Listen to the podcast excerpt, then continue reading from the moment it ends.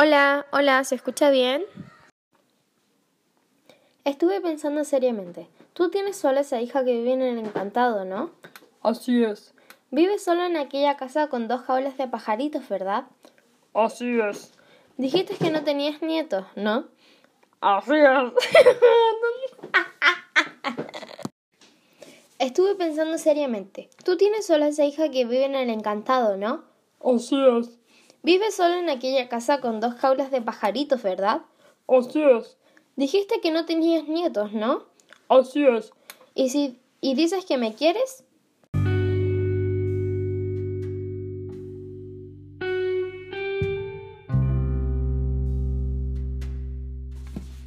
Estuve pensando seriamente. Tú tienes solo esa hija que vive en el encantado, ¿no? Así es. Vive solo en aquella casa con dos jaulas de pajaritos, ¿verdad? Así es. Dijiste que no tenías nietos, ¿no? Así es. ¿Y dices que me quieres? Así es. Entonces, ¿por qué no vas a casa y le pides a papá que me regale a ti? Quedó tan emocionado que se sentó y me tomó la cara con las dos manos. ¿Te gustaría ser mi hijito?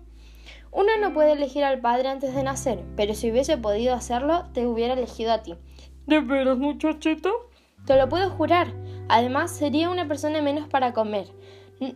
Te prometo que no hablo ni digo más palabrotas, ni siquiera traste. Te lustro los zapatos, cuido de tus pajaritos en la jaula, me vuelvo totalmente bueno. No va a haber mejor alumno en la escuela. Hago todo, todo bien. No sabía qué contestar. En casa todo el mundo se muere de alegría si pueden darme. Va a ser un, un alivio. Tengo una hermana entre Gloria y Antonio que fue dada en el norte. Fue a vivir con una prima que es rica para poder estudiar y aprender a ser gente. El silencio continuaba y sus ojos estaban llenos de lágrimas. ¿Y si no me quieren dar, tú me compras? Papá está sin ningún dinero, seguro que me vende. Si pide muy caro, puedes comprarme a crédito, así como hace don Jacob cuando vende. Como no respondiera, volví a mi antigua posición y él también. ¿Sabes, Portuga? Si no me quieres, no importa. No quería hacerte llorar.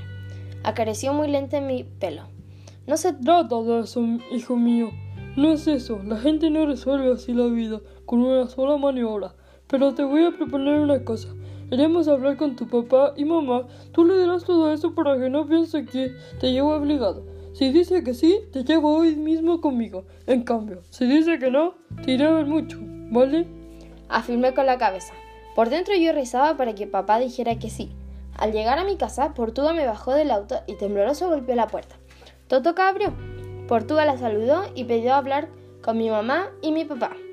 Mientras yo les contaba sobre la adopción, a mi, mamá se, le caían las lágrimas y mi papá estaba entre enojado, triste y confundido.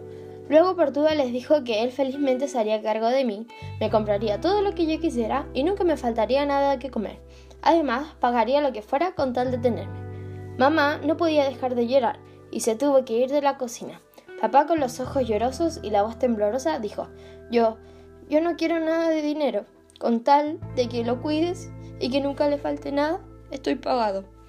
Me abrazó como nunca lo había hecho y me dijo que por favor algún día lo perdonara por todo lo que me había hecho. Me despedí de todos mis hermanos y mamá. Fue un momento muy triste en el que todos me pedían perdón y yo solo les dije que los amaba y que iba a tratar de venir muy seguido.